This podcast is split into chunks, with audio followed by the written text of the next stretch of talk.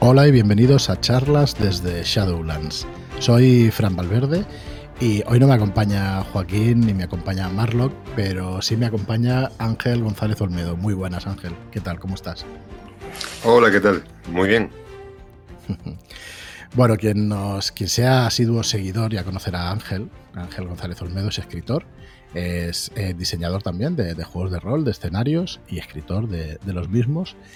Y lo hemos invitado para que nos explique su nueva obra. Y ya sabéis, bueno, os hemos explicado en algún podcast y esta semana ha tenido que salir pues un programa especial explicándoos el nuevo proyecto de Red Key Ediciones, que Red Key Books va a ser un nuevo sello editorial para narrativa de fantasía, ciencia ficción y terror. Que sí, somos las mismas personas integrantes del proyecto, hay alguna más que se ha sumado pero vamos, queríamos que conocierais este proyecto porque creemos que tiene muchos paralelismos con, lo que es el rol. Eh, está claro, literatura fantástica, de ciencia ficción y de terror es un, son géneros que son muy comunes a los juegos de rol. Eh, no sé si ya se ha estudiado, no sé si Ángel tú has leído algo al respecto, pero no sé mm, si están vinculados por alguna razón especial o, sencillamente que nos gusta un poco lo mismo y es una cosa muy común, ¿no? ¿Qué te parece a ti? Bueno, de, hecho ya se ha hablado bastante acerca de que mm, los juegos de rol nacieron eh, nacieron, como, como eh, ese, afán de, querer tomar las riendas de los personajes de la literatura fantástica, ¿no? Eh, creo que hay bastante escrito sobre ello y, y, nació así, ¿no? nació con ese afán. Pues vamos, en este caso vamos a hacer el, camino inverso, ¿no? Que sabemos que todos los que nos escucháis sois, eh, eh, pues eso, eh, jugadores de rol y, os gustará muy probablemente de lo que vamos a hablar hoy. De lo que vamos a hablar hoy es de la primera novela que, que va a ser publicada y que el 5 de noviembre va a ser publicada y que es tu primera novela también, Ángel, aunque bueno, tienes bastante experiencia en escribir, pero es tu primera novela publicada y es la historia triste de un hombre justo. Y bueno, querríamos en una serie de programas pues explicar eh, de qué va esta novela, cuáles son sus elementos y un poco desgranarla, por supuesto sin spoilers ya tendremos tiempo de hacerte también una entrevista de qué te llevó a escribirla y un poquito más en profundidad, que estamos preparando preguntas. Esto es sorpresa para ti, no te lo habíamos dicho, pero bueno, preparemos una buena entrevista para que nos expliques muchas de las cosas que te pasaron por la cabeza a la hora de escribirla. Pero hoy lo que vamos a hacer es el, primer capítulo de, de, qué va esta novela, cuáles son sus elementos, como decía, ¿no? Y, bueno, ya tenemos un, un buen guion que, que hizo Ángel en su día y vamos a ir repasando pues cositas. Bueno, antes de que, de que empecemos a repasarlo, eh, también deciros que podéis encontrar toda la información sobre su, su novela en redkeybooks.com y en la página web de Ángel también, angelgonzalezolmedo.com. Además de esta información, os podéis suscribir a los dos newsletters porque vamos mandando asiduamente newsletter. En el caso de Ángel, sale un newsletter el miércoles a las tres y media y el viernes a las tres y media, donde nos hablas de lo que ha envuelto esta novela, ¿no? En general, bueno, en, realidad, pensamientos tuyos, ¿no? O, historias de tus vivencias, Ángel. No sé si nos puedes explicar un poquito. Sí, básicamente, eh, aparte del proceso creativo, que es muy importante, ¿no? Cómo trabaja el autor.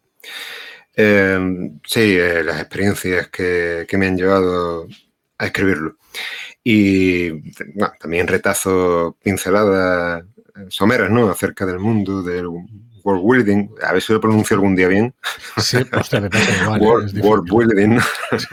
me pasa igual, Demiurgia, ¿no? Vamos a llamarlo demiurgia. Pues sí, más acertado. Nuestro latín, latinismo es mejor que, que eso. Dale, dale. Y, nada, y, sí, e, e, esas pinceladas ¿no? acerca de, cómo se configura el mundo, los personajes, em, los principios rectores de la novela. Yo la, verdad es que la newsletter la recomiendo muchísimo. También lo tienes en tu página web a modo de blog. Vas recopilando estas newsletters y, vas haciendo esas entradas a modo de blog, pero la recomiendo mucho porque todos hemos tenido según qué vivencias. Recuerdo esta última semana, la semana pasada, lo de días de perros o días de perros, que bueno, muchos de nosotros hemos tenido experiencias similares y no tiene por qué ser con la administración, puede ser con empresas privadas, porque pasa también pasa también en empresa privada, en empresas familiares, empresas de todo tipo. Y la verdad es que, bueno, te ves muy reflejado con todo lo que dices. O sea que muy, muy recomendables. Eh, si os queréis suscribir, angelgonzalezolmedo.com y en Red Books toda la información sobre, sobre nuestro nuevo sello editorial, que bueno, que como os digo, comenzará pues el 5 de noviembre. Bueno, pues dicho eso, vamos a ver eh, de qué va. Bueno, ¿cuáles han sido tus mayores influencias a la hora de escribir esta novela, Ángel? Vamos a recordarlas un poco y a partir de ahí empezamos un poco a explicar premisa, trama y, todo lo demás. Bueno, podríamos catalogarlo, eh, hacer sí, catalogarlo por, género, eh, en el sentido de que esto esta, novela se confecciona a partir de, de varios géneros, no solo de la fantasía. Así que si quieren un cuadro general de, de, autores de fantasía que me hayan influido, bueno, se podría hablar de Tolkien, se podría hablar de Lord Dunsany, se podría hablar... Bueno, hay gente que me dice que tiene, y no, es de extrañar, algo de, de Rufus, ¿no? Algo de Rufus por el tema de la música, pero bueno, de todas formas, eh, eso es lo de menos. Realmente eh, lo, que me ha influido son otras lecturas. Son, eh, Estamos hablando de Siglos de Oro, estamos hablando de Quevedo, estamos hablando de eh, Dumas, sobre todo. De hecho, hay cosas de las novelas que sin Dumas no se habría podido escribir. Em, qué sé yo. Em, es que tampoco quiero sonar pedante, no, no, para nada, para nada. explica lo que Pero claro, pero eh, sí que es verdad que siempre digo lo mismo. Digo estos mismos autores de la literatura clásica, porque es que yo creo que para escribir hay que leer clásica. Es que hay que leer clásica. Yo lo siento mucho. Yo creo que sí. A ver, no, no tiene por qué, ¿no? Eh, creo, que hay eh, excelentes autores que solo leen literatura fantástica o ciencia ficción y hacen muy buenas novelas. Pero para lo que yo quería contar, para lo que yo quería contar, yo precisaba de otra, bueno, precisaba de otras cosas. No es que haya ido a esos autores para escribir la novela, sino que esta novela ha nacido de, ese bagaje, de ese bagaje literario.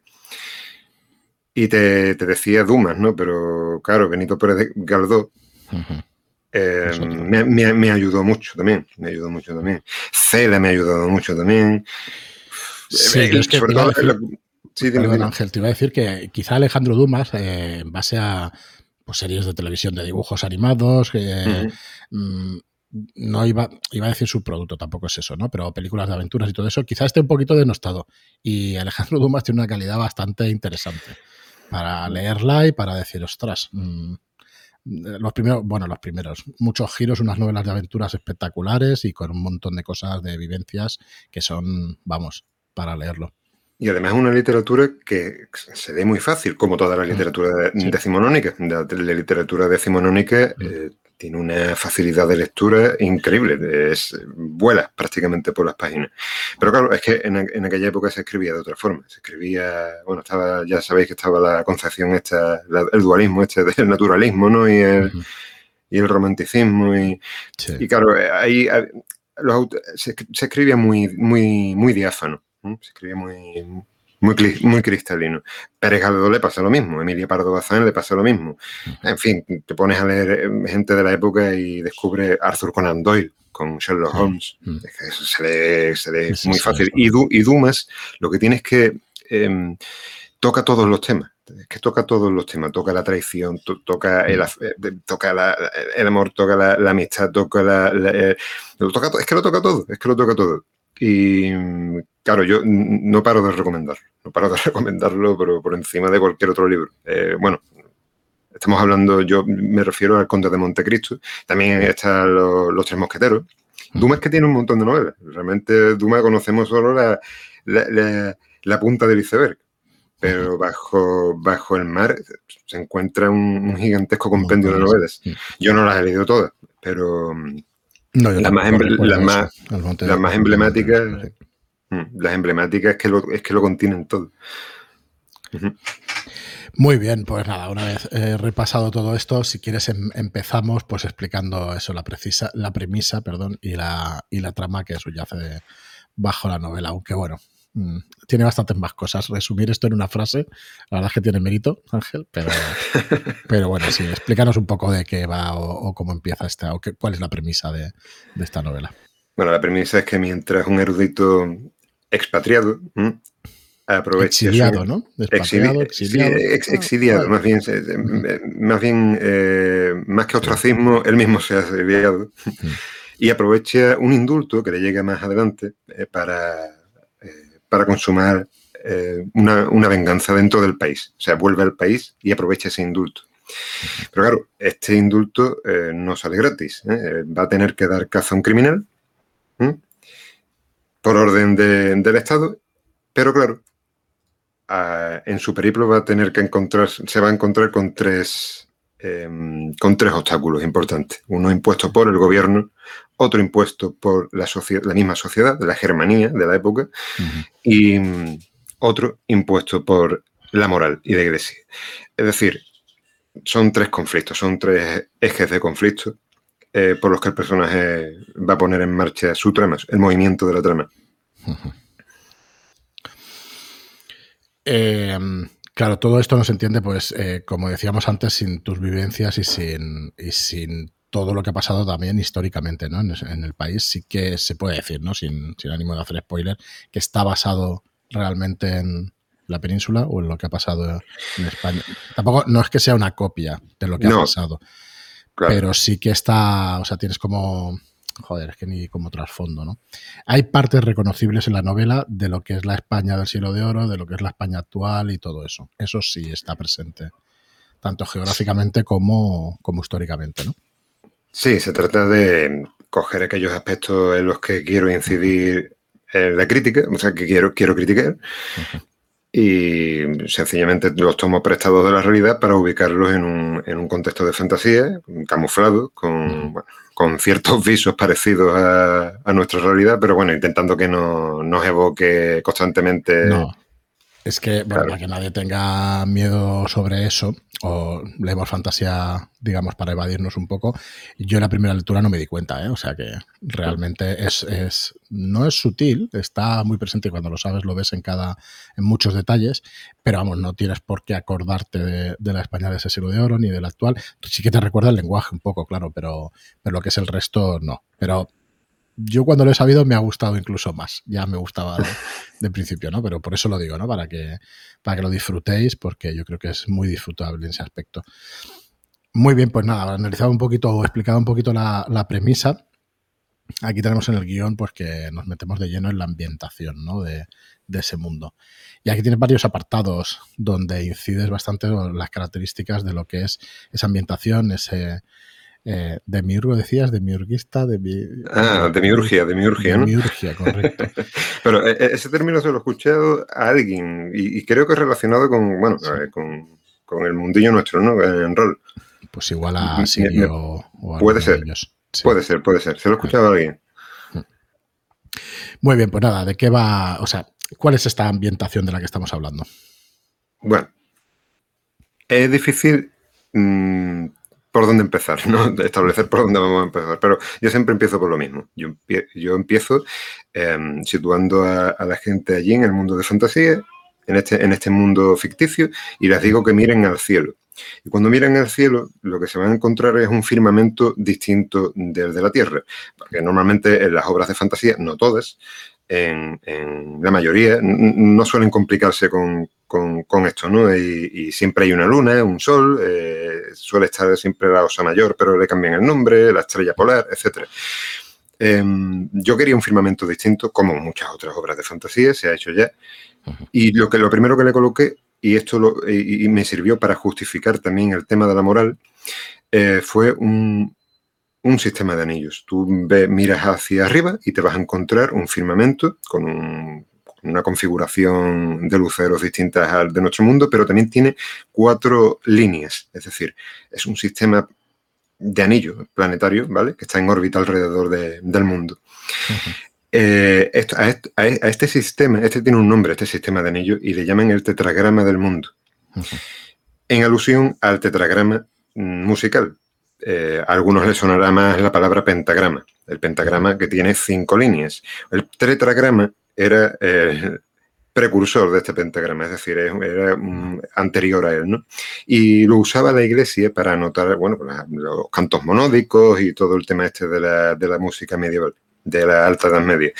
En el tetragrama de los cielos, eh, y tal como se van configurando em, las estrellas, como el movimiento de, las lunas, la iglesia esto lo va a utilizar de excusa para imponer los límites a quienes son usuarios de la magia.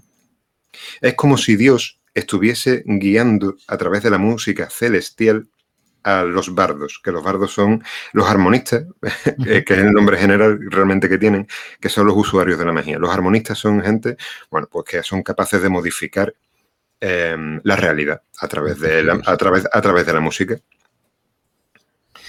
Este sería, bueno, el, esbozo, digamos, eh, eh, eh, lo primero que nos impacta en la visión, ¿no? un cielo diferente.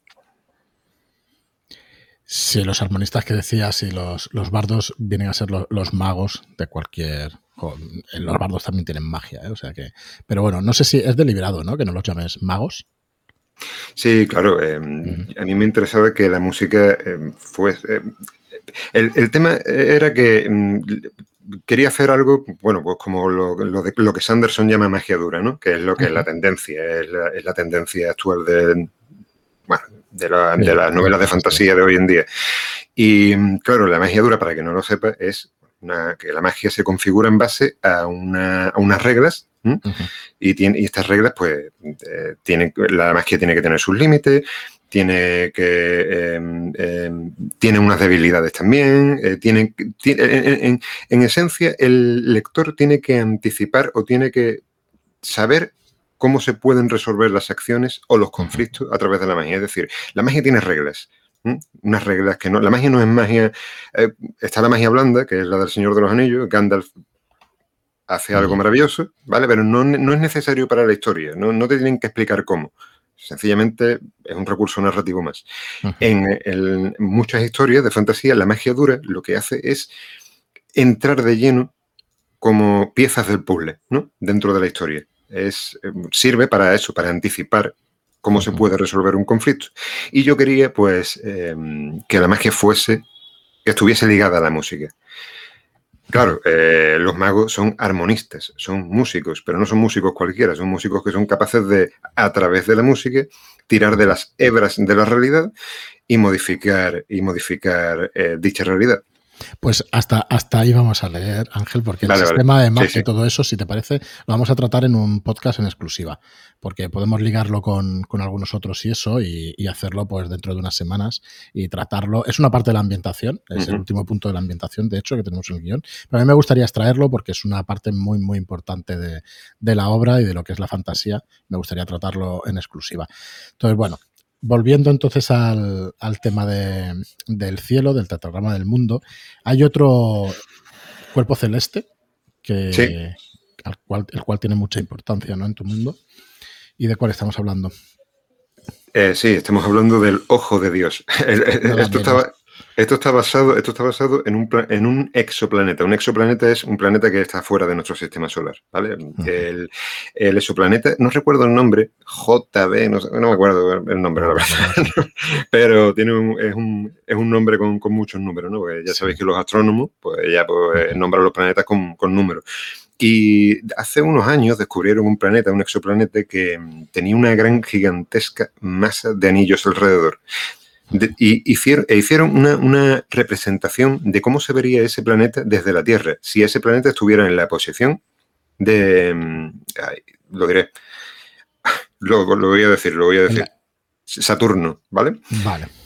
Em, si estuviese ese planeta en la posición de Saturno, se vería como una especie de objeto ovalado más grande que la Luna y de un blanco brillante.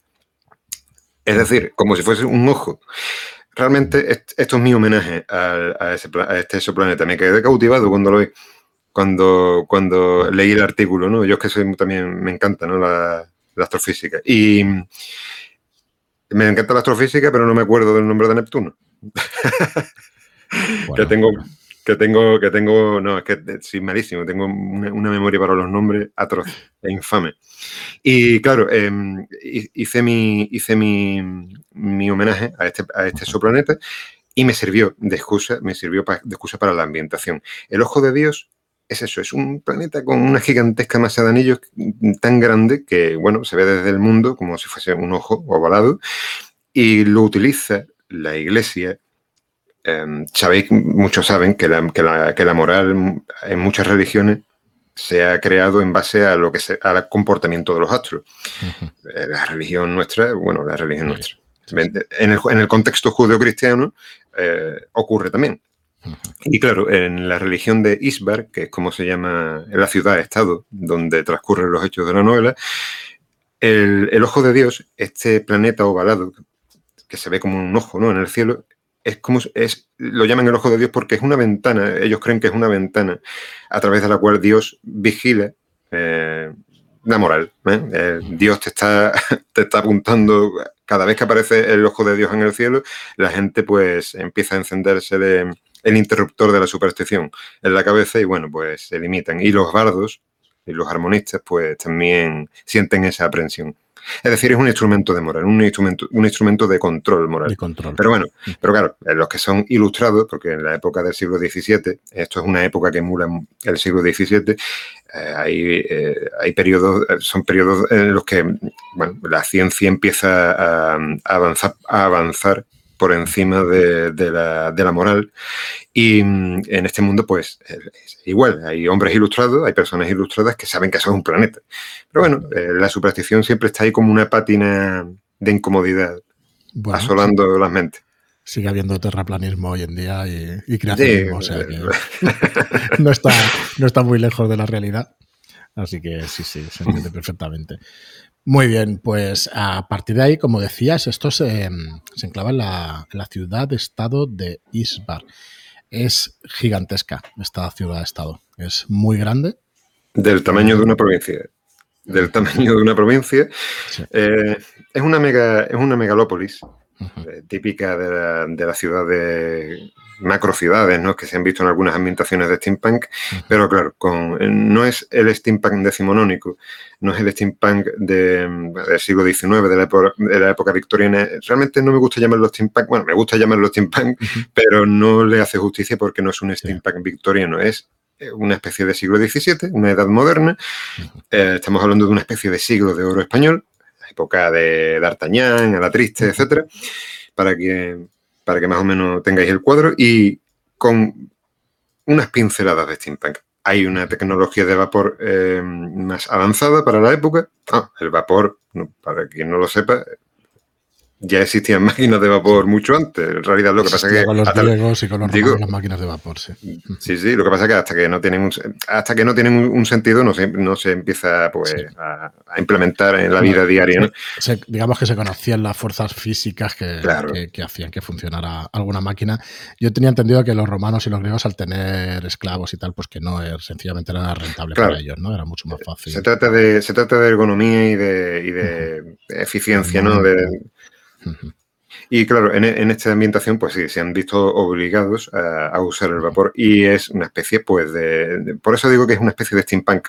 Es un siglo de oro mezclado con steampunk.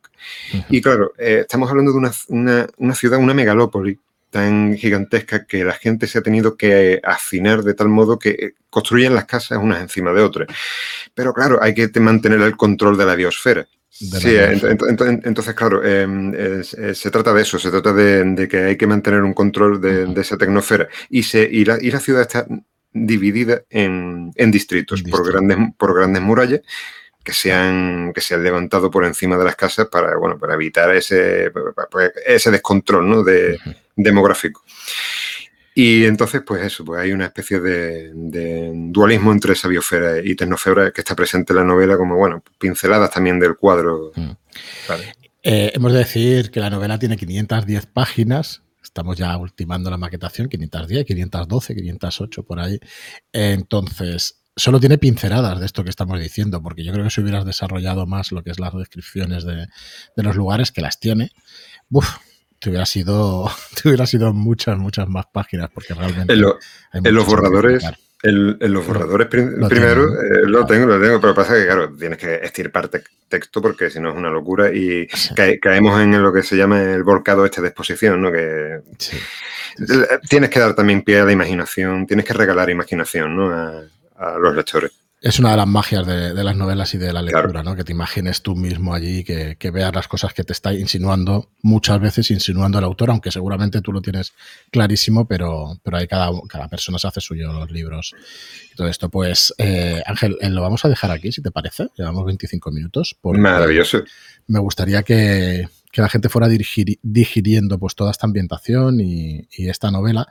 Como os digo, esto es una novela que saldrá por un sello nuevo que, hemos desarrollado a partir de Shadowlands, que es Red Books, que podéis encontrar en redkeybooks.com y que saldrá el 5 de noviembre.